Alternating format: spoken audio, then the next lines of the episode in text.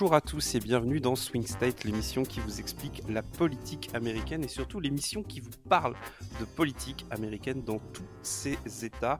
On est reparti pour une troisième saison. Et bien entendu, si vous avez déjà écouté cette émission, vous le savez, je ne suis pas tout seul. Je suis avec mon camarade Isnogood. Bonsoir Isnogood. Bonsoir Nemo, bonsoir à tous. Alors, on enregistre cette émission le 8 septembre 2022. La reine Elisabeth euh, est morte euh, il y a quelques, heures maintenant. Et euh, tu m'as signalé que tu n'en avais absolument rien à carrer. C'est la raison pour laquelle on parle de politique américaine et non pas de politique anglaise, même si la politique anglaise a ses sympathies aussi. donc, pour ceux qui écouteraient cette émission pour la première fois, puisque c'est le, premier numéro de cette troisième saison, le principe est tout con. Euh, ben moi, Nemo, lui, is no good. On est passionné de politique américaine. En général, une passion, ça suffit à faire un podcast. Et donc, nous voilà. L'objectif, c'est de vous parler tout simplement de politique américaine, d'essayer de le faire le plus distinctement, le plus pédagogiquement euh, possible pour que ce soit euh, accessible. Alors, si ça ne l'est pas, n'hésitez pas à à nous répondre. Alors, on est notamment sur un site qui s'appelle Vodio, euh, qui vous permet normalement de nous laisser des commentaires, euh, des messages audio. Euh, voilà, sinon on, rappellera voilà, tous les réseaux sociaux à la fin de l'émission. Et voilà, je crois que j'ai tout dit. Eh ben, allons-y, commençons l'émission. Let's go!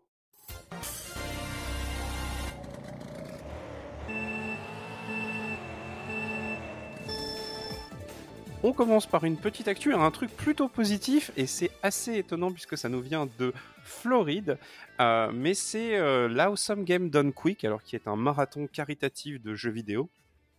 Pour celles et ceux qui ne connaîtraient pas, il s'agit en fait de streaming euh, un peu comme le The Event en France, sauf que au lieu que le The Event se concentre véritablement autour de ces streamers, là le, la GDQ se est consacrée véritablement à des performances, à ce qu'on appelle des runs, bref du speed euh, du speedrun et euh, qui sert à gagner de l'argent. Et en fait, il y a eu des éditions, beaucoup d'éditions de la GDQ qui ont été annulées à cause de la pandémie de Covid-19 ils avaient repris les éditions présentielles et là, celle de début 2023 devait se passer en Floride. Seulement, voilà, en Floride, il y a une petite personne qui s'appelle euh, Ron DeSantis qui est gouverneur et qui fait, euh, on va le dire, euh, des lois anti-LGBT qui n'a absolument rien à foutre de la pandémie de Covid-19. Et du coup, ben, en fait, étant donné que la GDQ est un événement plutôt progressiste. Ils ont tout simplement dit à la Floride qu'ils ne viendraient pas. Ils, ont, ils vont payer les frais d'annulation et ils feront une édition en ligne. Euh, mais du coup, Isnogood, est-ce que tu peux nous en dire peut-être un peu plus sur Ron DeSantis? Euh, Ron DeSantis, c'est l'actuel gouverneur de Floride qui a été élu de, très très peu euh, en 2018, si je me souviens, oui, 2018, vu qu'il est, il est rééligible en ce novembre et, euh, et qui est quelqu'un qui est euh, très à droite, euh, qui est en fait c'est Trump en plus intelligent. voilà, politiquement c'est politiquement c'est à peu près au niveau de Trump, mais il est beaucoup plus beaucoup plus malin, beaucoup plus organisé. et et, par exemple, euh, bon, il a, il, a passé, euh, il a passé un certain nombre de lois effectivement contre les, euh, droits des, LGBTQ. il s'en est pris à Disney notamment, qui jugeait trop, trop woke.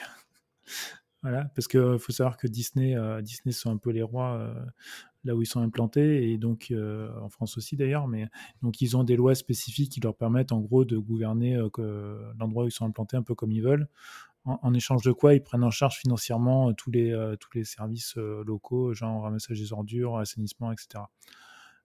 Et, et De Santis a dit, bah, en fait, voilà, on n'est pas d'accord avec ce que vous faites, donc en fait, on va vous annuler votre statut. Et, Alors, c'est au stade de la menace, mais ça lui, a, ça lui a valu beaucoup de soutien de la part de, l'extrême droite, en fait. C'est un peu un wannabe Trump. En fait, il, essaye de prendre sa place si Trump ne pouvait pas, pour des raisons judiciaires ou politiques, être candidat en 2024. Voilà, voilà, c'est ça. En fait, il, joue le, euh, il, est, il est considéré comme euh, à peu près favori pour la, la, nomination euh, républicaine si Trump n'y va pas. Euh, et donc voilà, donc la GDQ a décidé de ne pas céder en quelque sorte au chantage politique qu'utilise que fait Ron DeSantis. C'est pas la seule chose hein, que fait Ron DeSantis. Hein. notamment, on parle de censure de manuels scolaires. Hein. Je pense que oui, il y, a, ça, il y a le gerrymandering en supprimant des, des circonscriptions, des circonscriptions noires. Enfin, en gros, le gerrymandering, on pourrait traduire ça par le bidouillage électoral qui consiste à dessiner les circonscriptions de telle façon à ce que vous puissiez élire un maximum de représentants de votre parti. Et il se trouve que Ron DeSantis, en fait, joue énormément avec les règles, avec les délais, etc., pour obtenir un maximum d'élus républicains dans son, dans son État. Et euh, bah voilà, on peut, c'est clairement un des extrémistes euh, les plus importants du Parti républicain, mais lui, contrairement à Trump, a une vraie intelligence euh, dans, ses, dans mouvements, ce qui en fait quelqu'un d'autant plus, d'autant plus dangereux et d'autant plus appréciable. Il est d'autant plus appréciable que la GDQ l'ait bien envoyé se faire foutre. Eh ben, on parlait de Covid parce que Ron DeSantis, lui aussi, il était très anti-masque, anti-tout, etc. Il a même fait des, mmh je crois, des lois pour empêcher les gens de faire des, des arrêtés pour obliger à porter des masques. En fait, il veut interdire l'obligation du masque. Enfin, c'était. C'est ça. Il y, avait des, des événements comme, enfin, des, je crois que c'était pas des jeux genre paralympiques ou. Ou, même des écoles. Hein. Ouais, non, non, mais ce, que je veux dire, c'est qu'il y avait, il y avait des événements euh, genre les Jeux paralympiques américains, je sais plus exactement ce que, enfin des, compétitions sportives avec des handicapés, en tout cas. Et, euh, et, donc, euh, il les a menacés en fait de, de, sanctions si, si imposaient le port du masque. Voilà, c'est le genre de personne qui est Ron DeSantis. Enfin, il a viré un, il a viré des, des, un procureur il n'y a pas si longtemps. Enfin, c'est pour des raisons, des raisons politiques. Mmh. Donc voilà, c'est un petit peu ce qui attend en Floride. Alors sachez, pour terminer sur la GDQ, que bien entendu, ils sont à la recherche de dons pour pouvoir payer les frais d'annulation de leur salle et que du coup, bah, en fait, cette édition n'aura pas lieu en physique, mais sera en virtuel. Day after President Biden made news on 60 Minutes declaring the pandemic is over, Dr. Anthony Fauci is warning us not to let our guards down. As we get into this coming late fall and winter, it is likely that we will see another variant emerge, and there's already on the horizon one that looks suspicious, and that's the BA 2.75.2. C'est un autre euh, départ, euh, sans doute peut-être plus intéressant que celui de la reine Elisabeth, mais euh, alors c'était une figure de la crise de Covid-19, en tout cas aux États-Unis, mais il était quand même connu à travers le monde, notamment à travers les complotistes qui en avaient fait l'une de leurs cibles. C'était Anthony Fauci. Alors est-ce que tu peux nous présenter qui était bah, ce vétéran de l'administration américaine? Euh, Anthony est, euh, il est, en gros en charge de la, en charge de la santé euh, pour, le, pour le gouvernement fédéral. Il a une bonne trentaine d'années de carrière, peut-être même plus. Et c'est quelqu'un qui a, qui a été beaucoup mis en avant au moment de, au moment de la pandémie. parce qu'en gros, c'est en gros, les gens comptaient sur lui pour cadrer Trump. C'est ça, oui. en fait, il est, il est apparu comme, euh, comme, disons, la voix de la raison euh, de dans l'administration par rapport à, la santé et au Covid. Voilà, parce que euh, ben, enfin, il, faut, il faut se rappeler de la gestion de la, du, du Covid par l'administration Trump. Alors, je, voilà, c'était, assez folklore et en fait, tout le monde comptait un peu sur Fauci pour, pour, calmer un peu les choses. Et alors, par contre, son image s'est très très vite retournée à partir du moment où la gestion de la crise est devenue vraiment politique. Et il est devenu une des cibles favoris, alors des libertariens, hein, je pense à Ron Paul au Sénat, qui est un sénateur libertarien, mais aussi de la presse ultra-conservatrice américaine, c'était devenu clairement une cible à abattre. Est-ce qu'au final, il abandonne pas aussi parce que bah, il, est très âgé, il a plus de 70 piges et qu'il en a peut-être ras le cul, quoi. Euh, alors les deux, les deux, je pense. Euh, oui, il y, a eu deux gros backslash aux États-Unis. D'abord, euh, il y avait le, bah, la, question du, port du masque, par exemple, enfin les, tous les trucs de distanciation mmh. physique où il y a eu beaucoup de, de, gens qui ont, qui ont refusé, surtout voilà, dans les milieux libertariens, extrême droite, etc. il y a eu le problème des antivax qui s'est rajouté plus tard. et il y a un problème qui est un peu spécifique aux États-Unis qui est, qui est les fermetures d'écoles. Oui. Voilà, et, et, qui ont eu des, conséquences électorales assez importantes d'ailleurs, parce que ça a été très très impopulaire. Il faut, voir qu'en France, on a eu quelques, quelques semaines, quelques mois peut-être, je sais plus, je sais plus exactement. Je n'avais pas d'enfants à l'école à ce moment-là, mais ça n'a pas duré, pas duré très longtemps les fermetures d'écoles en France. aux États-Unis, il y a des écoles qui sont restées fermées plus d'un an. Euh, donc, faut imaginer, euh, et euh, bon, il y, a ça, il y a tout enfin, il y très peu de modes de garde aux États-Unis pour la petite enfance, ou alors ça coûte très très cher. Du coup, ça, ça, a eu un gros impact pour les parents qui ont dû faire l'école à la maison, beaucoup de femmes qui ont arrêté de travailler, parce que bon, c'est toujours les, les, femmes qui s'y collent. Hein, voilà. Et, euh, et ça, euh, bah, ça s'est payé notamment aux élections de Virginie l'année dernière euh, pour les démocrates, où ben, en gros, les démocrates sont un peu apparus pour certains comme ceux qui veulent garder les écoles fermées. Ce qui est un, vrai retournement de, de, politique. Il faut imaginer que mmh. c'est comme si en France, l'électorat des profs basculait à droite ou que la question éducative basculait à droite. C'est ça a été, ça, a, été. Mais ça, c'est pas forcément. Enfin, ça, ça a eu des conséquences, effectivement, comme tu le dis, électorales pour les démocrates qui ont perdu une élection que personne ne pensait qu'ils allaient perdre réellement. mais est-ce que c'est vraiment Fauci qui, est, qui était responsable, en gros, de ces fermetures Ah non, c'est un bouc, c'est un bouc émissaire. C'est, comme, comme c'était la, la, mmh, on va dire, le visage le plus, le plus visible de, de la réponse au Covid. Mmh. Euh, c'est lui qui est devenu un peu le, symbole de ça, parce qu'en soi, euh, il n'y a pas grand-chose qu'on lui peut lui reprocher, honnêtement. Euh, voilà. Mmh. Et par, rapport, par rapport au Covid, enfin, il faut bien se rendre compte qu'il n'y a qu'un million de morts aux États-Unis. Mmh. oui, voilà. c'est sans, sans, doute un échec pour lui, d'ailleurs, au passage. oui, oui. oui. parce que bah, effectivement, bah, il y a eu il y a eu tous ceux qui ont refusé les restrictions et après, bah, il y a tous ceux qui ont refusé le vaccin. on a quand même des, chiffres de, de, différence de vaccination entre les démocrates et les républicains qui sont, les républicains qui sont assez impressionnants. Mmh. C'est assez, enfin, c'est assez ouf. il y a des, même quand, on, quand tu me compares, quand tu compares, pardon, même ça au niveau des États, les États les plus républicains, le taux de vaccination est beaucoup plus faible que des États fortement démocrates. Quoi. Il y a eu, il y a eu, en fait, il y a eu, en fait, Fauci, finalement, il part sur la chose qu'il aurait aimé éviter. En tout cas, c'est quand, quand, on le voyait travailler entre guillemets avec Donald Trump, on sentait que bon, il, il, il en pensait pas moins, mais il essayait au moins d'unir un peu tout ça autour de la question sanitaire. Mais mmh. c'est les États-Unis d'aujourd'hui, et donc directement, il a été mis au centre d'une certaine politisation et clairement, il est apparu, et d'ailleurs les médias n'ont pas beaucoup aidé dans ce, dans, ce truc-là, il est apparu comme une parole démocrate. Enfin, dès que Biden est arrivé, ça s'est passé tout de suite beaucoup mieux en, quelque sorte, et il était beaucoup moins attaqué par, sa, par la propre administration. À noter quand même que Trump ne l'a jamais viré. Ce qui, moi, m'a beaucoup étonné, mais il l'a jamais dégagé. Euh, ben après, euh, l'intérêt d'avoir un bouc émissaire, c'est que c'est qu'il est là, quoi. Enfin, une fois qu'il l'aurait viré, euh, on parle de Trump quand même. oui, oui, non, mais bon. après, il y a, peut-être peut-être des gens qui l'ont un peu qui l'ont un peu limité. Enfin, mm. on, sait que on sait que à certains moments, il aurait voulu prendre de très très mauvaises décisions et qu'il y a des gens qui l'ont qui l'ont empêché de les prendre. Mm.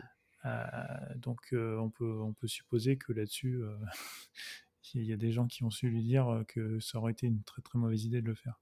Mmh. Tu voulais en profiter de, du départ d'Anthony Fauci ici pour faire un petit point, on a déjà commencé à le faire sur le bilan de la pandémie donc le bilan de la pandémie, comme je disais, c'était un million de morts déjà, plus d'un million de morts, ce qui est, ce qui est absolument énorme. Mmh. Alors au niveau de l'emploi, ils, ont retrouvé le, le niveau d'emploi d'avant la pandémie. Euh, alors, un petit bémol euh, donc pour les femmes, euh, comme je disais aussi tout à l'heure, qui, qui elles n'ont pas tout à fait retrouvé le niveau d'emploi d'avant la, pandémie. Et en fait, le secteur privé s'en est beaucoup mieux sorti que le secteur public. En fait, il y a eu beaucoup de, enfin aux États-Unis, il y a aussi des licenciements dans le secteur public, hein, donc il y a moins de protection contre les licenciements. Donc ça arrive assez souvent qu'ils réduisent bah, le nombre de professeurs, le nombre d'agents, de, de, fonctionnaires, etc. Et les États n'ont pas, enfin l'emploi public n'a pas retrouvé son niveau d'avant la pandémie. Mmh. On a un peu le même problème en France. Hein. Ouais, ouais. Et donc, on parlait de l'effet des fermetures d'écoles par rapport au vote des parents d'élèves. Il y a eu un impact sur le niveau scolaire aussi, qui, qui, est, qui, est, assez clair parce que quand une, bah, quand une école ferme pendant un an, bah, il y, a, y, a, les parents qui ont les, moyens de, de faire l'école, enfin de, de, faire l'enseignement à la maison de façon correcte et ceux qui ne l'ont pas. Et donc là, ça accentue encore plus ces inégalités. Mmh. Et il y a deux, donc, deux autres conséquences. c'est que sur les dernières élections qui, sont, qui ont lieu pendant le Covid, les démocrates n'ont pas pu faire ce qu'ils font habituellement, c'est-à-dire du porte-à-porte. Oui, c'est-à-dire que les démocrates ont refusé en 2020, lors des élections, d'aller d'aller démarcher les électeurs, ce que les républicains n'ont eu aucun scrupule à faire. Voilà, c'est ça. Donc, donc ça, ça, ça, va très probablement changer au mi-terme. On, on, verra ce que ça, ce que ça peut donner. Mmh. L'autre, le dernier problème, c'est ben, que actuellement plus personne va entendre parler de restrictions, mmh. que les républicains ne veulent plus voter de, de fonds pour lutter contre le Covid. Mmh. Parce que Biden a demandé, je crois, 50 milliards, quelque chose comme ça, pour, euh, pour, euh, bah, pour des, nouveaux, euh, des nouveaux rappels de vaccins, par exemple. Mmh pour, ou d'autres choses. Et pour l'instant, les, les républicains ne veulent pas les voter. Et ils ont besoin, oui, ils ont besoin de, de toute façon. Oui. Donc ça, c'est un, oui, c'est un peu le. Alors, je, pour reprendre ce que tu as dit, pour revenir sur le Covid, donc c'est un million de morts aux États-Unis. alors pour donner un, ordre d'idée, en ramenant au nombre d'habitants, ça faisait, ça, pour donner sur la France, ça faisait à peu près comme s'il y avait eu 205 000 morts en France. On en est à 150 000. Donc vous voyez que le bilan des États-Unis est quand même un peu plus désastreux que celui de la France. Oui. Et donc, on, rappelle, on profite, c'est pas vraiment de la politique américaine pour le coup, mais on rappelle que, bien entendu, la pandémie n'est pas terminée et que, mmh. et que l'hiver qui s'annonce, il n'y aura pas forcément que des problèmes énergétiques qui, qui attendent un peu le monde, le monde entier.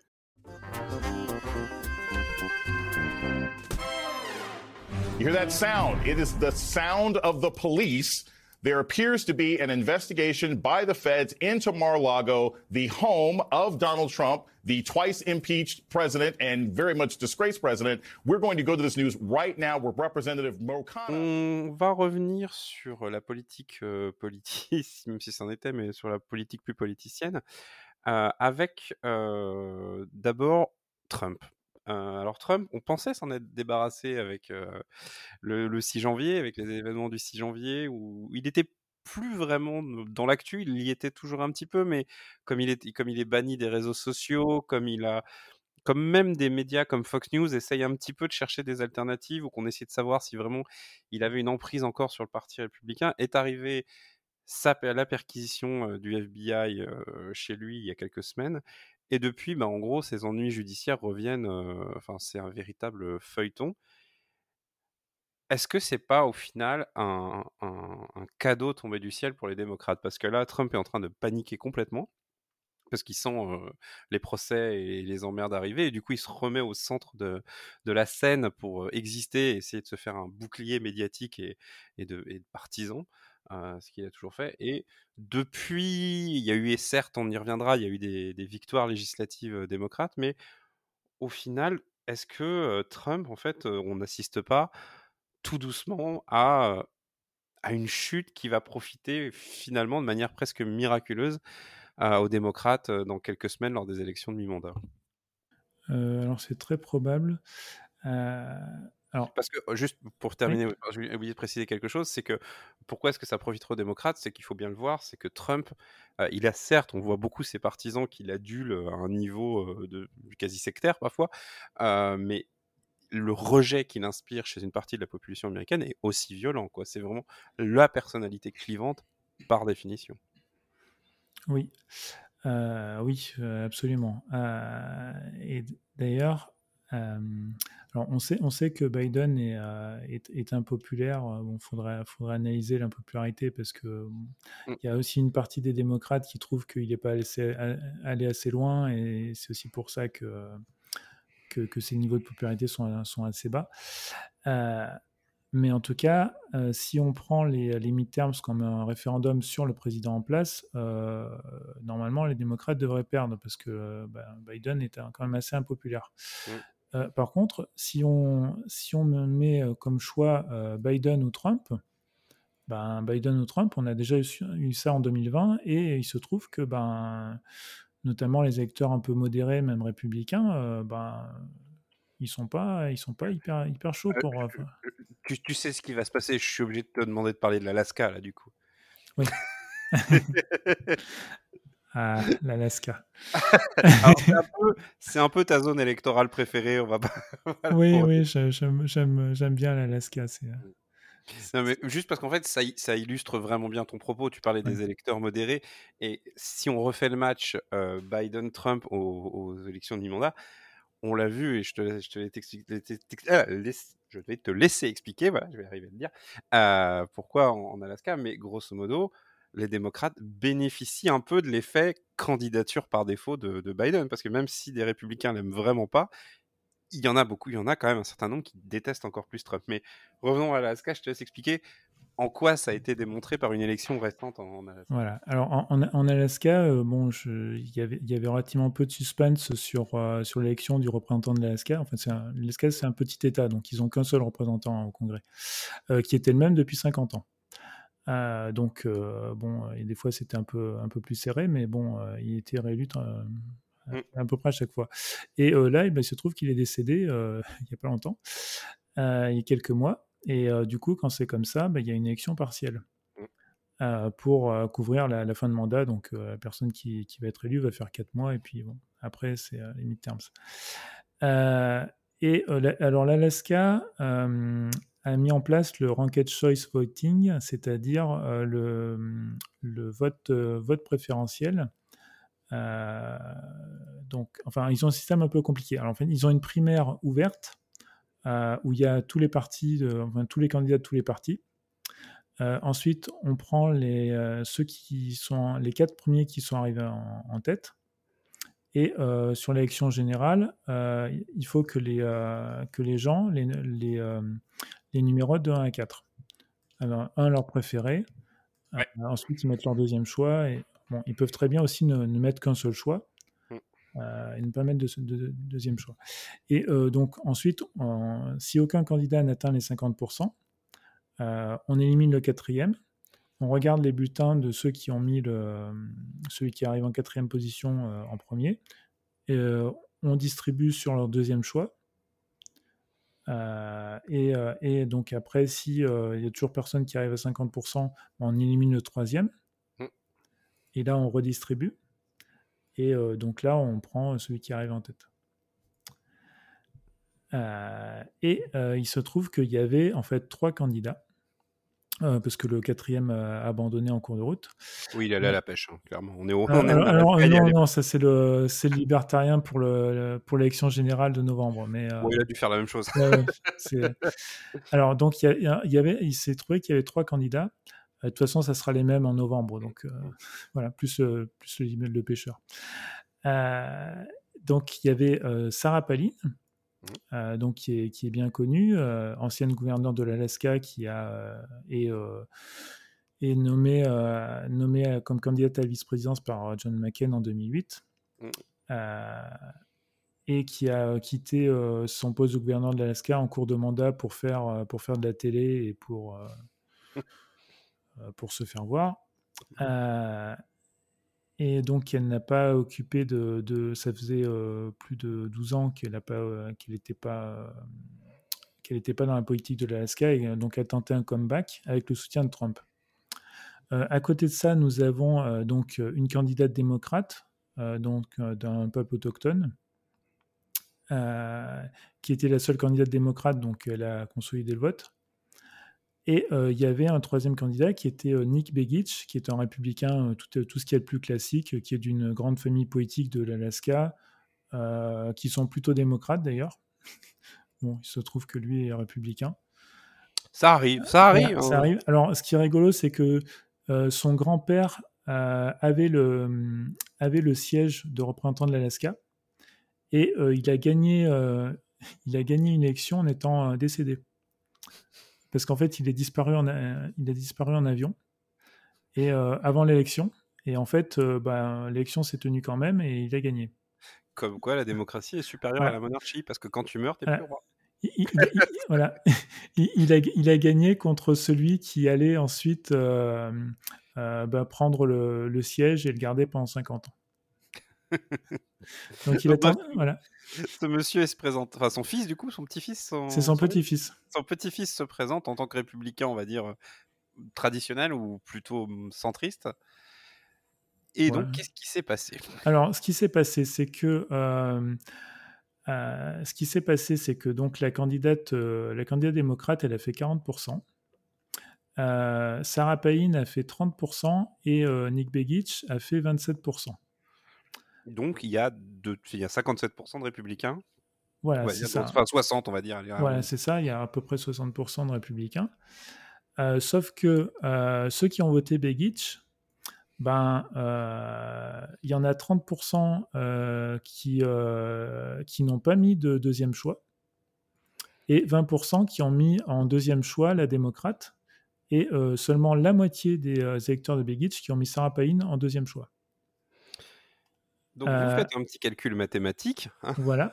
Donc Et- en fait, en fait euh, Sarah Palin n'a pas récupéré suffisamment de votes euh, de Begich pour euh, repasser devant. Et donc, elle a perdu. Et donc elle a perdu. Parce que en fait, il y avait, euh, il y, avait quand même la moitié de- des électeurs de Begich qui, pré- qui pr- préféraient euh, une démocrate ou rien plutôt que Sarah Palin. Voilà. C'est- Donc il y a quand même un rejet assez fort. Alors que si Begich euh, avait été, euh, avait été devant Sarah Palin, il, Ah bah, il aurait, pr- il aurait gagné.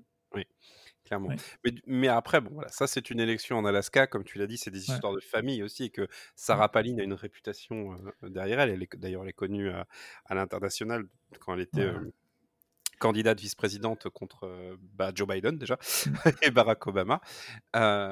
Et du coup, alors, on n'est pas sûr que ce scénario puisse se reproduire. C'est- euh, c'est possible parce que Palin a demandé à Begich de se, de se retirer, il a dit pas question. Oui. Donc en fait, euh, si ça, si ça refait le, le même ordre, ça peut donner à peu près le même résultat. Mais après, moi, je pensais plus au niveau, euh, enfin, au niveau des États-Unis global, au niveau fédéral. On va je vais revenir Mm. sur, euh, sur Trump quand même, parce que je disais c'est un peu une bénédiction, mais il faut savoir que Trump, euh, pour replacer un petit peu dans le contexte, il s'est pas fait perquisitionner parce qu'il a volé des bonbons. hein. Il s'est fait perquisitionner parce que les archives nationales américaines n'arrivaient pas à retrouver des documents. Mais c'est pas genre Trump a embarqué des notes ou des, ou des trucs comme ça. Il a embarqué des documents qui étaient tellement sensibles qu'ils ont réussi à convaincre, que le FBI a réussi à convaincre un juge qu'il fallait bah, absolument aller perquisitionner chez lui sans qu'il le sache, sans qu'il soit vraiment au courant à l'avance, parce qu'il pense clairement il pensait qu'il allait planquer des documents. Et c'est des documents qui concernent potentiellement l'armement nucléaire des États-Unis, euh, enfin des documents euh, au Alors, niveau top secret. On, on- on en a su un peu plus. Euh, on, Ah. on sait que, on sait que dedans, il y a des rapports d'espions. Donc des genre des, des rapports de, bah, de, de gens qui sont, qui sont infiltrés dans, dans un, des pays étrangers, enfin des, des gens qui sont, qui, qui sont euh, clairement menacés si jamais euh, il y a des informations sur eux qui sortent. Euh, on, on sait qu'il y a des euh, informations sur un programme nucléaire étr- étranger. Euh, alors ça restera le nombre de pays, hein, parce que les pays qui ont un programme nucléaire, il n'y en a pas. Oui, voilà. Voilà, donc, on- donc on, pense, euh, on pense fortement à l'Iran. Mm, Euh, pareil. beaucoup parler d'elle pour ça. Voilà. ce moment. Euh, on sait que le gendre de Trump a touché 2 milliards de dollars de l'Arabie Saoudite. Et on se demande bien pourquoi. Hmm. Voilà. Euh, ce qu'il faut voir, ce qui est très grave dans cette histoire, c'est que jusqu'à présent, euh, bon, il y, avait un certain nombre de choses qui étaient reprochées à Trump, notamment enfin, la collusion avec la Russie, euh, pour laquelle il y avait eu l'impeachment, etc. Euh, mais c'était assez difficile à prouver, alors que là, euh, en fait, c'est très simple à prouver. Oui. Donc, en, en termes de, en termes de cas judiciaires, euh, bah, n'importe qui d'autre que Trump serait déjà en prison actuellement. Il mmh, faut, faut, faut, voir qu'un document top secret gardé chez soi sans autorisation, c'est 50 prisons par document. Donc euh, voilà, donc vraiment, il venait pas chercher, des, il venait pas chercher des bonbons quoi. voilà. Euh, en, plus de ça, c'est euh, a priori ses avocats ont, ont largement foiré l'affaire parce que il y avait une première requête. alors je crois qu'il y a eu trois requêtes.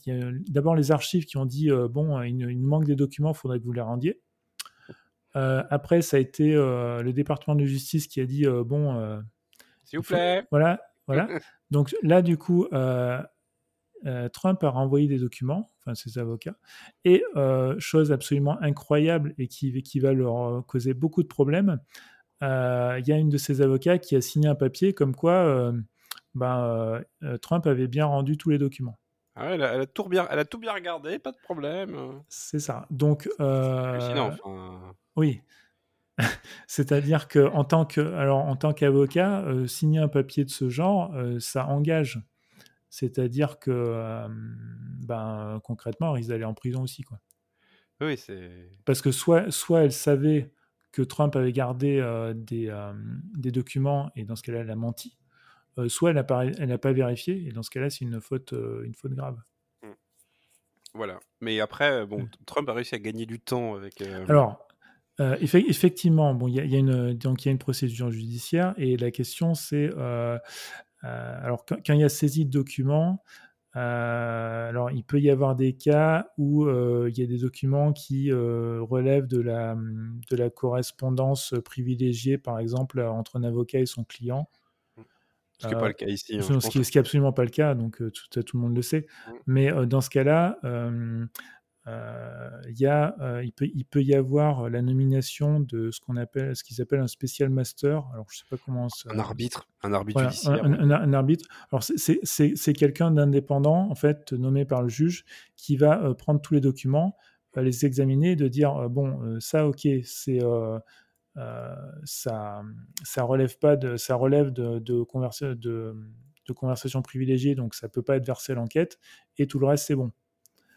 Euh, ironiquement, ça, sert plutôt aux procureurs pour euh, se prémunir, en fait, euh, pour bétonner leur, leur, cas en évitant d'inclure de, des preuves qu'ils ne devraient pas. mais dans le, cas de Trump, c'est purement, c'est purement gagner du temps. Et il a obtenu l'injonction par un juge qu'il a nommé lui-même juge qui s'est fait d'ailleurs euh, pas mal euh, euh En, Alors, en fait, toute, la communauté euh, judiciaire à peu près unanime dit que la, décision n'a aucune, aucune base sérieuse. Mmh. Donc là, là c'est un peu l'état où on en est actuellement. On ne sait pas si le département de justice américain va, faire, appel ou pas, sachant que là, on est dans une des spécialités euh, du Trumpisme, c'est-à-dire de faire utiliser des manœuvres dilatoires pour repousser les décisions le plus loin, le plus loin, le plus loin possible. Alors, si, ça vous intéresse, il y a, je crois que c'était euh, sur le site électoral vote euh, sur la date du 8 septembre, euh, je crois, euh, date d'aujourd'hui.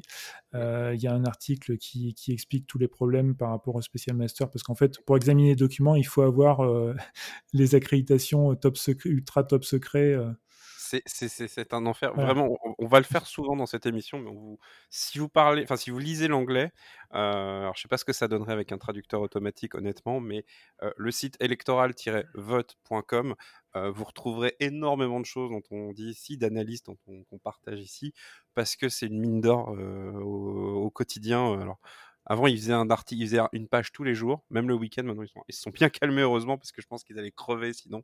Euh, ils ne font plus qu'une page euh, par jour de, la semaine, mais c'est une mine d'or sur la politique américaine. Mais là, vraiment, c'est si vous voulez creuser un peu plus. Mmh. Euh, donc ça, c'était un peu l'état judiciaire où on est Trump. Alors il y a d'autres affaires. Hein. il y a, l'affaire en, il y a l'affaire en Géorgie qui cette fois met également dans la balance judiciaire un sénateur, Lindsey Graham, qui aurait appelé, qui fait des manœuvres pour essayer de changer, faire, mmh. de faire de l'influence électorale en Géorgie. il y a ces affaires de fraude fiscale avec ces entreprises à New York. Enfin, bref, mais, mais ce, qui a, ce qui a à retenir aussi par rapport à la perquisition, c'est qu'au départ, euh, quand la perquisition a été annoncée, euh, il y a la plupart des républicains qui sont portés au secours de Trump en disant euh, c'est une attaque, machin. Euh, quand euh, il, est, il, a commencé à savoir que c'était parce qu'il avait des documents ultra, ultra secrets chez lui, là, il y a eu un peu moins de monde pour le défendre. Oui, et bah, disons qu'il y a eu beaucoup de silence. Hein, voilà, beaucoup de silence, oui. Venant même de personnalités qui avaient plus l'habitude d'ouvrir leur gueule que ça. on va venir, parce que ça c'était la situation de Trump, donc vous, constatez que voilà, judiciairement il y a quand même beaucoup de choses qui se passent, mais au-delà du judiciaire, donc je suis presque sûr qu'il y a une grande partie de la population américaine qui suit pas ça comme nous au jour le mmh. jour, mais, mais malgré tout, comme je le disais, la présence de Trump est très clivante, et plus il va être en danger en, termes judiciaires, plus il va vouloir se montrer, justement parce que faire campagne, bah, c'est un des rares trucs qui lui reste. et on, en discutait en privé, mais Trump, moi je trouve que c'est quelqu'un qui est très flippant, comme beaucoup de gens d'extrême droite, parce que tu as l'impression qu'il a aucun humour. Et, euh, le, seul moment où tu as l'impression qu'il est heureux, c'est quand il est en, campagne. Et pour le coup, comme je disais, c'est un cadeau, euh, de, enfin c'est un cadeau du ciel pour les démocrates, parce que bah, en fait, Trump, autant il y a dans certaines parties du pays où effectivement il galvanise les foules, il ramène les électeurs, etc. Mais il y en a d'autres parties où c'est totalement l'inverse, où il va, il va galvaniser ses adversaires démocrates. Et c'est généralement bah, les endroits où il, amène des gens, bah, c'est des endroits où il n'y a pas vraiment besoin, puisque de toute façon, c'est des terres républicaines quasi, quasi acquises. Et tandis a d'autres endroits, bah, les candidats essaient un peu de s'en distinguer. On retrouve ça également dans un autre sujet qui est l'avortement. Alors, pour rappel, il y a eu une décision de la Cour suprême il y a quelques semaines qui permet aux États d'interdire à nouveau la pratique de l'avortement. Alors les républicains ont salué ce qui est indubitablement une victoire judiciaire, mais est-ce que le boomerang n'est pas en train un petit peu de se retourner contre eux? Parce que en réalité, l'avortement, on l'a vu lors d'un lors d'une enfin lors d'un vote sur une question, enfin un référendum local au Kansas, qui pourtant est un État assez républicain. Euh, bah, en fait, l'avortement, c'est plutôt un sujet gagnant pour, les, pour les démocrates au final. Parce que ça, ça amène l'électorat féminin. Et d'ailleurs, certains médias, principalement démocrates, enfin de tendance progressiste, l'ont montré. Il y a énormément, enfin, il y a plus de femmes à s'inscrire sur les listes électorales actuellement aux États-Unis que d'hommes. Oui. Euh, effectivement, euh, là, c'est sans doute le, deuxième, peut-être le premier atout des démocrates, en fait, pour, euh, pour les midterms. C'est la question de l'avortement. parce que là, vraiment, enfin, tout, le monde a vu que la, la Cour suprême renvoyait les États-Unis 50 ans dans le passé. et ça, bah, ça, ça, a du mal à passer pour, bah, pour une bonne partie de la population, pour, pour qui c'était c'était un peu de l'histoire ancienne et, mmh. Et voilà, euh, là, on ne parle pas de, hum, de, la question de, de, donner des nouveaux droits. Euh, euh, on, on, parle de retirer un droit qui semblait acquis pour une bonne partie de la population. Et surtout de manière violente et parfois même avec des, des, des, absences d'éthique de, qui, qui feraient frémir, si, enfin, qui, ferait, qui ne surprendraient pas si on parlait d'États comme l'Iran ou l'Arabie Saoudite. Il faut voir que dans des États des États-Unis, il y a des représentants, des élus qui se battent pour que l'avortement soit interdit, y compris en cas de viol, y compris en cas d'inceste. C'est-à-dire qu'il n'y a euh, rien, pas un avortement autorisé. Y, compris en cas de danger pour la vie de la mère. Voilà. Euh, enfin, euh, là, on parle de. Il y a des cas concrets, en fait, déjà. De, de, d'enfants, de, de, de, filles de, 10 ans qui ont été violées, qui, mmh qui euh, seraient forcées de, de, mener la grossesse à terme. On parle de, femmes qui ont euh, des, des, fœtus qui sont pas viables euh, parce que genre il n'a pas de cerveau ou qui sont à qui on dit mais non on peut pas faire d'avortement. donc il faudra que vous le meniez à terme et, et voilà. Mmh. C'est donc voilà, et donc pour en revenir, bon ça c'est, enfin, on peut pas pas en dire un mot tellement c'est c'est affreux en fait, c'est c'est juste affreux là.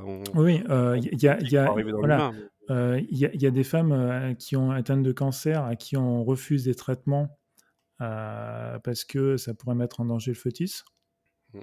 voilà, s'il y a des conséquences très très concrètes, mmh. évidemment euh, euh, bon, les démocrates vont pas manquer de communiquer dessus et ils ont raison de le faire parce que c'est, euh, il y, a vraiment des, des, conséquences très très concrètes.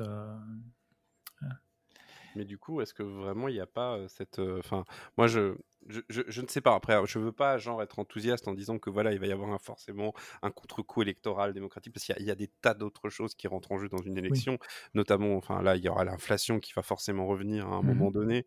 il y a aussi certaines victoires législatives des démocrates, mais il y a aussi le fait est que malgré tout, une partie de la population américaine bah, est embrigadée dans un mouvement d'extrême droite qui est le Parti républicain et que bah, c'est Dieu, les guns et, et les blancs. Hein, ouais, ouais, tout, tout, tout, à fait. Mais alors, il faut, faut, voir quelque chose qui peut, qui peut jouer aussi.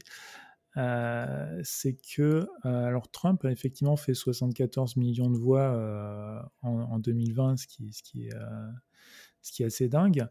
mais il y a eu un certain basculement euh, des votes où, en fait, au niveau des, euh, catégories de votants, euh, Trump a récupéré des gens de, on va dire,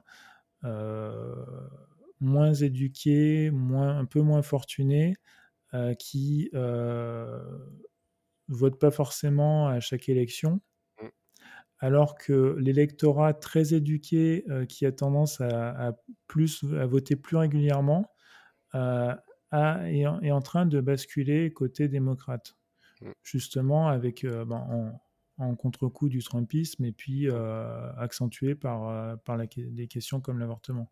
C'est un électorat qui est un petit peu tiraillé en gros entre ses intérêts économiques, puisque c'est plutôt des c'est plutôt des néolibéraux bon ton, j'allais dire, et quand même un, certain côté progressiste au niveau sociétal. C'est ça. Où il, se dirait, bon, c'est un petit peu, bon, c'est un peu un cliché français, je suis désolé, mais c'est un peu l'électeur bourgeois macroniste classique qui se dit, bon, Biden, c'est peut-être pas le meilleur au niveau économie, enfin, c'est pas vraiment ce que je désirais, euh, machin, mais en face, on parle de trucs qui sont quand même assez chauds, quoi. Enfin, euh C'est ça. Et, euh, et, ce qu'on a, qu'on a vu aussi, c'est que bah, sur les élections, autant euh, ben, en 2016 et en 2020, on a vu euh, une mobilisation massive euh, d'un certain électorat pour Donald Trump. Mm. Autant sur des élections de mi-mandat comme 2018 ou sur des élections partielles, cet électorat-là, on ne le retrouve pas. Mm. donc. C'est un peu ce qu'on avait l'habitude en France avec le Front National. Rassemblement national qui venait pour la présidentielle, mais qui se, qui se terre, enfin, qui va pas voter pour les autres élections. De, ouais, encore que c'est un peu, un peu changé. Bah, bah, c'est en train de changer en France. C'est en train de changer. Mais, euh, mais aux États-Unis, effectivement, euh, alors euh, la question, c'est là, Trump va se mettre en avant, mais il n'est pas sur le, il est pas sur le bulletin de vote. Mm. Donc le fait de se mettre en avant, la question, c'est est-ce que ça va plus. Pour l'instant, j'aurais tendance à dire que ça va plus mobiliser euh, les, ceux qui ne veulent pas du Trumpisme mm. que les partisans de, Trump. Mm. Moi, je, en fait, j'en reviens un petit peu à la question de l'avortement. Je, suis d'accord avec toi hein, sur mm. l'idée que ça va mobiliser des démocrates, mais est-ce qu'on n'est pas aussi un peu. J'avais deux points en fait. Le premier point, c'est est-ce qu'on n'est pas un peu dans le phénomène inverse du Trumpisme? C'est-à-dire, est-ce que ça va pas mobiliser des électorats démocrates dans des endroits où il n'y a pas forcément besoin où en gros ça va faire gagner des élections à 30 000 voix au lieu de 20 000. Euh, est-ce que euh, et du coup moi la question de la vraiment je, suis très curieux parce que j'ai pas d'avis euh, sur le fait sur la décision concernant le droit à l'avortement. Je n'ai aucune idée si ça va vraiment mobiliser un, électorat féminin, voire un certain nombre d'électeurs sur cette question et surtout quel impact concret électoralement parce qu'on a parlé de bidouillage électoral parce, électoral parce que là on sera vraiment en plein dedans avec les élections à la Chambre des représentants où les républicains restent favoris d'ailleurs. Alors, pour, pour, pour donner, euh, pour donner une idée, si on va, on va, prendre le Michigan, qui est un swing state. Euh... Eh, c'était le titre de cette émission, dites donc. Oui, donc le, donc le, le, Michigan avec, euh, bah, avec une, une, gouverneure démocrate, une législature républicaine, et donc il y a eu des tentatives d'enlèvement quand même de un, projet de projet d'enlèvement de la gouverneure. Quoi. Donc, mmh. euh, euh, donc, ah, tu veux dire un référendum de, destitution non, non, non. Je, je parle d'un groupe d'extrême droite ah qui, qui projetait de l'enlever. Oui. oui. voilà, oui, pardon. voilà, et probablement de la tuer. C'est tellement hallucinant que je l'avais oublié. Oui, ah non, non, mais c'est. Et, euh, et, en fait, les, les, démocrates ont tenté de mettre un, référendum, de, de recueillir les signatures pour faire un référendum initiative populaire sur le droit à l'avortement. Parce qu'il y avait, en fait, il y a une loi de 1930 dans le Michigan qui a été réactivée suite à, à, la, fin, de la, la décision de la Cour suprême, et donc le, l'avortement serait devenu illégal au Michigan. Et du coup, bah, les démocrates ont tenté de faire un référendum pour, bah, pour autoriser l'avortement au Michigan. Les républicains qui contrôlent en fait bah, le, processus électoral ont tenté de, le bloquer. Alors c'est en appel, je ne sais pas ce que ça va donner. En, tout cas, ce qui est sûr, c'est que les, républicains n'ont pas envie que l'avortement soit, sur le, bulletin de vote. Donc on sent bien qu'ils pensent que c'est pas bon pour eux. Oui, parce que si ce que tu veux dire, c'est que si jamais la question de l'avortement arrive au, vote le même jour que les élections de mi-mandat, ça veut dire que ça va faire déplacer des électeurs qui ne seraient pas forcément déplacés ce jour-là, et c'est principalement des démocrates qui vont venir. Oui, c'est ça. D'accord, oui, donc effectivement, euh... ils ont un petit problème avec la démocratie parfois. C'est ça, en fait. Euh, euh, alors, c'était là c'était un peu c'était un peu compliqué pour mettre des référendums pour pour les midterms parce qu'il faut quand même alors c'est des processus qui sont assez longs suivant les États il faut des, des, dizaines de milliers de signatures voire des centaines de milliers donc c'est des processus très lourds qui coûtent très cher et qui prennent du temps donc, a priori, il y aurait éventuellement au Michigan, et je crois que c'est à peu près tout, peut-être en Californie, mais. En tout cas, en fait, ce que tu veux dire, c'est qu'on ne sait pas si ça va avoir un impact, mais clairement, les démocrates. Voilà, c'est ça. en, tout, cas, ils ont des plans pour euh, mettre le plus de référendums possible sur le sujet en 2024, par exemple. Mmh. Mais alors, du coup, la question, et après, on en viendra aux victoires électorales, euh, pardon, victoires législatives de, mmh. de, de, Biden, parce que. Le, alors, il y a deux élections. Euh, aux élections du mandat, il y a l'élection du Sénat et l'élection de la Chambre des représentants. Je vais commencer par celle de la Chambre des représentants, puisque c'est celle qui a le plus été bidouillée au niveau du découpage des circonscriptions. Aujourd'hui, la plupart d'analyses des sondages disent clairement que les républicains sont favoris pour gagner l'élection. Ça, ça, ça, change quand même un peu parce qu'il y a quelques semaines de ça, voire quelques mois, tout le monde s'attendait, ce que tu disais, à ce que l'élection soit un référendum sur Biden et que du coup, les républicains l'emportent et toute la question était plus comment les démocrates vont limiter la casse. Aujourd'hui, on se pose quand même même la question de savoir si sur la Chambre des représentants, les républicains vont gagner alors que le terrain euh, tel qu'il est découpé leur est quand même très favorable. Alors, on, est, passé de de en gros à peu près 20% de chances pour, euh, pour les démocrates de, de, garder la Chambre à 25%. Euh, et à un moment, on parlait de plus de, de 20 sièges gagnés par, les, par les républicains, et là, on, est plus sur une dizaine. Donc, voilà. donc ça se, ça se, réduit et sachant que en gros si on arrive à 30% de, de chances pour les démocrates de gagner la Chambre, euh, bah, les 30%, c'était euh, les chances de Trump de gagner l'élection en 2016. Mmh. Oui. Donc voilà, euh, quand, quand, quand, on dit, quand on dit une chance sur quatre, ça paraît pas beaucoup, mais en fait, on est, une chance. Voilà, on, est du domaine du possible là. Et surtout, en, fait, comme on est en politique, le, problème des sondages, c'est qu'ils sont à l'instant T, et il faut prendre une, élection politique, que ce soit aux États-Unis ou ailleurs, c'est également un flot. Hein. Voilà, c'est ça, c'est la tendance. Et la tendance, la, tendance actuellement est favorable aux démocrates. Après, euh, voilà, on est début septembre. Euh, on... Alors, cette semaine, il y a eu le Labor Day, qui est en fait la fête du travail aux États-Unis. Euh, qui a été mis là parce qu'ils ne voulaient pas que ce soit le 1er mai en même temps que tout le monde parce qu'ils n'aiment pas les socialistes. voilà, mais, euh, mais traditionnellement, c'est euh, le début de la campagne. ouais. Voilà, c'est en gros c'est c'est le début de la campagne, c'est c'est le début de, des campagnes de sondage. donc on commence à partir du débordé, on commence à y voir plus clair. donc euh, il reste euh, octobre, novembre, il reste deux mois. Voilà. Mmh.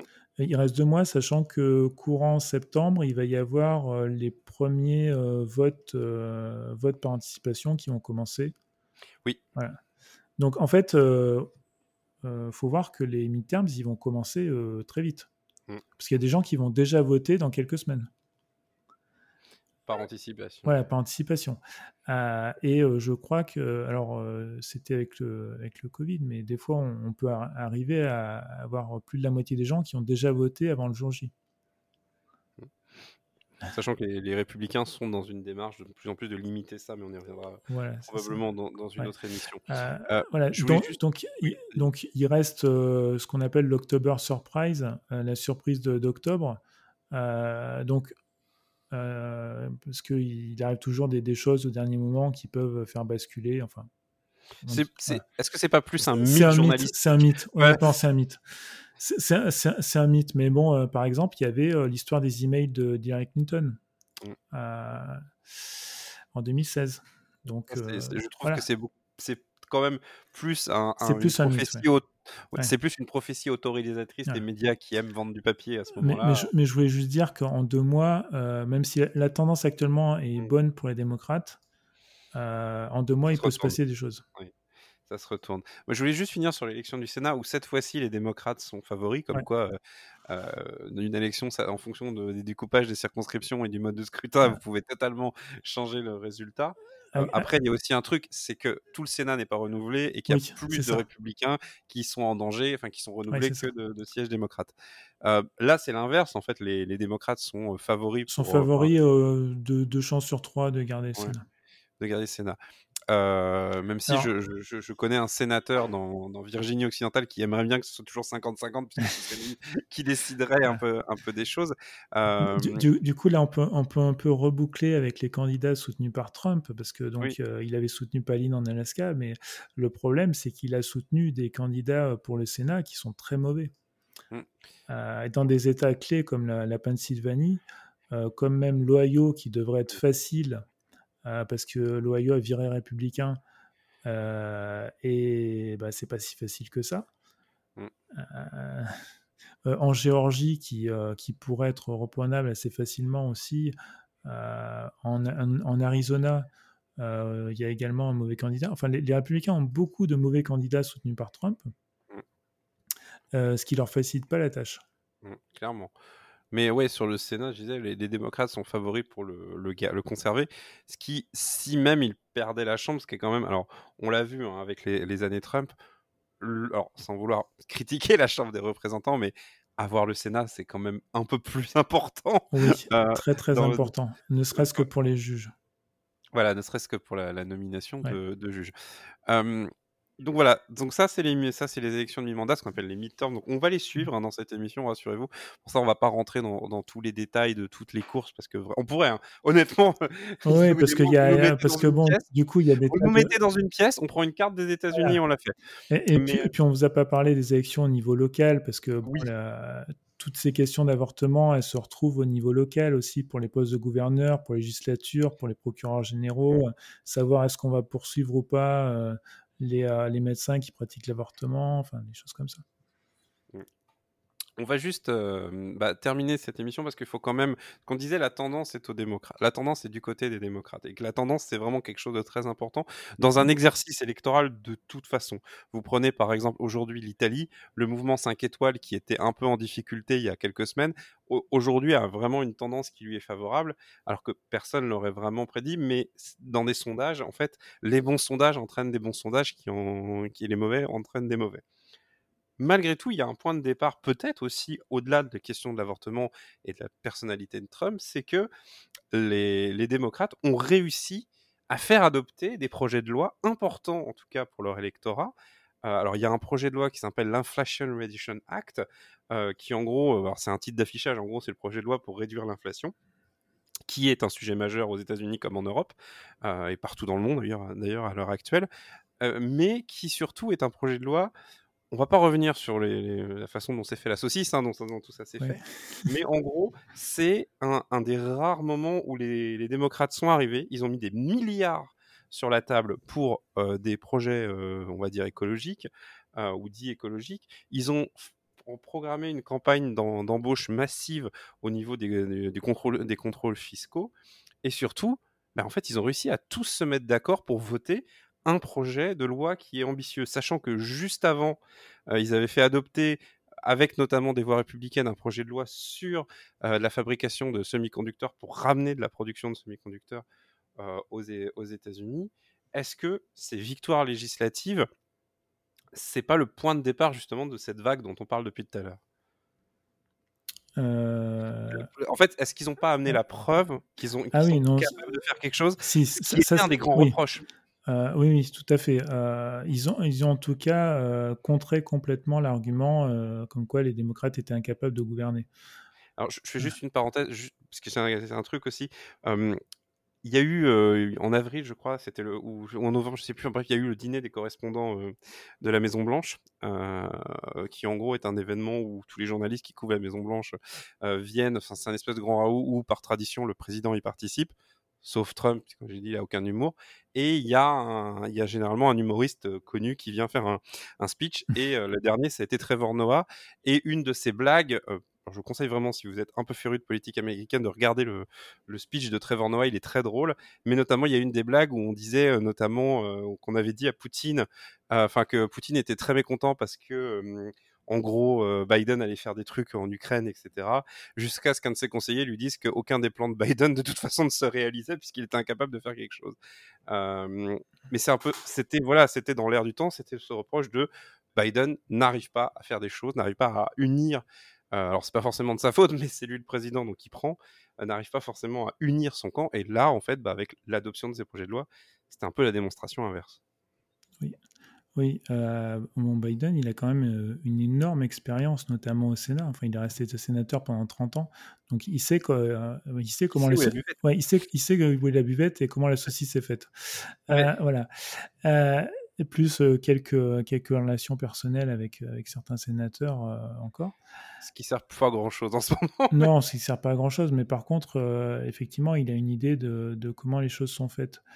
et et, je, pense que clairement, si ça avançait pas, c'était pas de sa faute hein, là-dessus. Ah oui, non. Voilà. Non, j'ai aucun, j'ai aucun doute là-dessus. après, bon, il y, a certainement des, ce qui explique aussi le, les mauvais scores de, popularité de, de Biden, c'est qu'il y a certains démocrates progressistes qui sont un peu montés la tête sur ce que pouvait faire Biden et que ben, qui n'est pas possible parce que la majorité est trop euh, est, trop réduite pour pour faire euh, pour faire des, des, choses à la Franklin Roosevelt. où on va complètement restructurer l'économie américaine sur la base d'un. Allez, let's go, on y va. d'un Green New Deal, par exemple. Bon, là, mais ceci dit, euh, il y a quand même euh, des mesures, euh, des mesures contre le changement climatique qui ont été adoptées, y compris avec la voix de Joe Manchin qui représente l'industrie du, charbon. Enfin, mm. ce qui est quand même un sacré exploit. Oui, sachant qu'il y, avait d'autres choses, euh, il y a d'autres choses dans ce package, mais euh, grosso modo, quand le Sénat a donné son accord, alors il y a toute une histoire de procédure, on reviendra hein, sur les, dans une autre mmh. émission sur les procédures d'adoption au Sénat, que là vraiment, pareil, hein, on en a pour des heures. Mais, euh, mais en fait, une fois que le, projet de loi a été adopté au Sénat, la Chambre des représentants s'est empressée de le voter tel quel pour que ça arrive sur le bureau de Biden et, et, que, et que ce soit signé. Mais voilà, voilà c'est, faut voir que Biden a fait le plein intégral de toutes les voix démocrates euh, sur, ce, sur ce projet de loi. Alors que, bon, euh, dans les négociations précédentes, on sait que côté Sénat, euh, Manchin et Cinéma n'étaient pas, étaient pas chauds, mais il y avait aussi quelques, quelques représentants à la Chambre qui n'étaient pas, qui pas complètement acquis à la, à la cause. là, ils ont tous voté comme un seul homme ou une seule femme, parce que ben, Nancy Pelosi, hein, Mmh. Voilà, elle, elle, tient la, elle tient la chambre. et, euh, Nancy Pelosi, qui serait l'équivalent de la présidente de l'Assemblée nationale en France, euh, donc euh, Madame Braun-Pivet. Elle n'est pas très connue en France, mais c'est comme ça qu'elle s'appelle. donc voilà, Nancy Pelosi, qui pareil, est comme Biden, un, c'est pas son premier rodéo, quoi, hein, clairement. Non, non, hein. elle a une. Euh, c'est une génie de la politique, euh, mm. enfin de la politique parlementaire. Mais euh, voilà, bref, pour, terminer, parce qu'on arrive à l'heure, on va, on va arrêter mm. cette émission là-dessus. c'est aussi, enfin vraiment, moi, c'était en tout cas. j'ai un peu suivi en fait, parce que je suis un peu un taré, j'ai un peu suivi un peu en direct les, les, discussions au Sénat de ce qui se passait au niveau de ce truc-là, mais c'est vrai que l'adoption de ce truc, je, peux t'assurer, dans l'ambiance qu'il y avait côté démocrate, tu avais un espèce de soulagement euh, qui était pas fin, quoi, qui était pas juste des applaudissements pour. Euh, ah, ah, oui, oui, parce que là, le, bah, le, réel risque, c'était d'apparaître incapable de, de, voter une loi euh, avant les midterms, ce qui aurait été absolument désastreux. Mmh. Mais voilà. Bref, on va conclure cette émission là-dessus. on a abordé beaucoup de sujets, donc voilà, n'hésitez pas si vous avez des questions, si il y a quelque chose qui n'est pas clair, parce que nous, on peut, on peut très vite rentrer dans, dans, des trucs un peu, de, un peu de, spécialistes, un peu de nerd, et on fait aussi cette émission parce que ça nous donne l'occasion de parler de trucs auxquels on peut pas parler aux gens normaux. on va dire, c'est très compliqué, parce que voilà. Mais donc voilà, n'hésitez pas si vous avez des questions, si vous avez même des sujets que vous souhaitez qu'on aborde. Euh, au, niveau de la politique américaine. Alors moi j'ai un Twitter, c'est @nemotaku, N-E-M-O-T-A-K-U. Euh, toi c'est euh, Good 1984. Voilà. voilà. Et sinon, bah, en fait, ce podcast est sur Vodio et je vais m'assurer que donc Vodio, hein, une plateforme qui vous permet notamment d'héberger votre podcast, c'est des amis. Je le dis, n'hésitez pas à regarder cette plateforme qui est gratuite et, qui fait très bien le taf, mais qui vous permet également de laisser des commentaires, voire même des messages audio. Je vais, activer l'option. de ce podcast. Le générique de cette émission a été fait par David Rampillon. Je le remercie une nouvelle fois. On se retrouve, bah, je sais pas trop quand, on verra. Cette émission n'a pas vraiment de rythme de publication, on essaie d'en faire une par mois. Euh, donc normalement en octobre. On verra s'il y aura eu la surprise d'octobre ou pas. Probablement non. Mais on verra. Mais de toute façon, chaque fois qu'on se dit qu'il va rien se passer, il se passe euh, toujours des choses. C'est ça, un peu ça aussi, la politique américaine. Merci Snowgood euh, d'être venu une fois de plus. Merci Nemo. Eh bien, on se retrouve dans à peu près un mois. En attendant, prenez soin de vous, prenez soin des, des autres. Et puis, ah bah, la monarchie. Allez, des bisous. Bonsoir.